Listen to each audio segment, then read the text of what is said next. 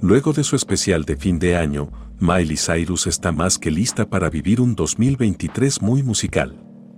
Este viernes 13 de enero lanzará su nuevo sencillo, Flowers, el cual será una introducción de su nuevo álbum, Endless Summer Vacation. Dicho material se estrenará el 10 de marzo, inclusive ya publicó la portada de este donde se ve en un traje de baño negro muy bronceada con tacones y lentes de sol mientras está sujeta de un trapecio.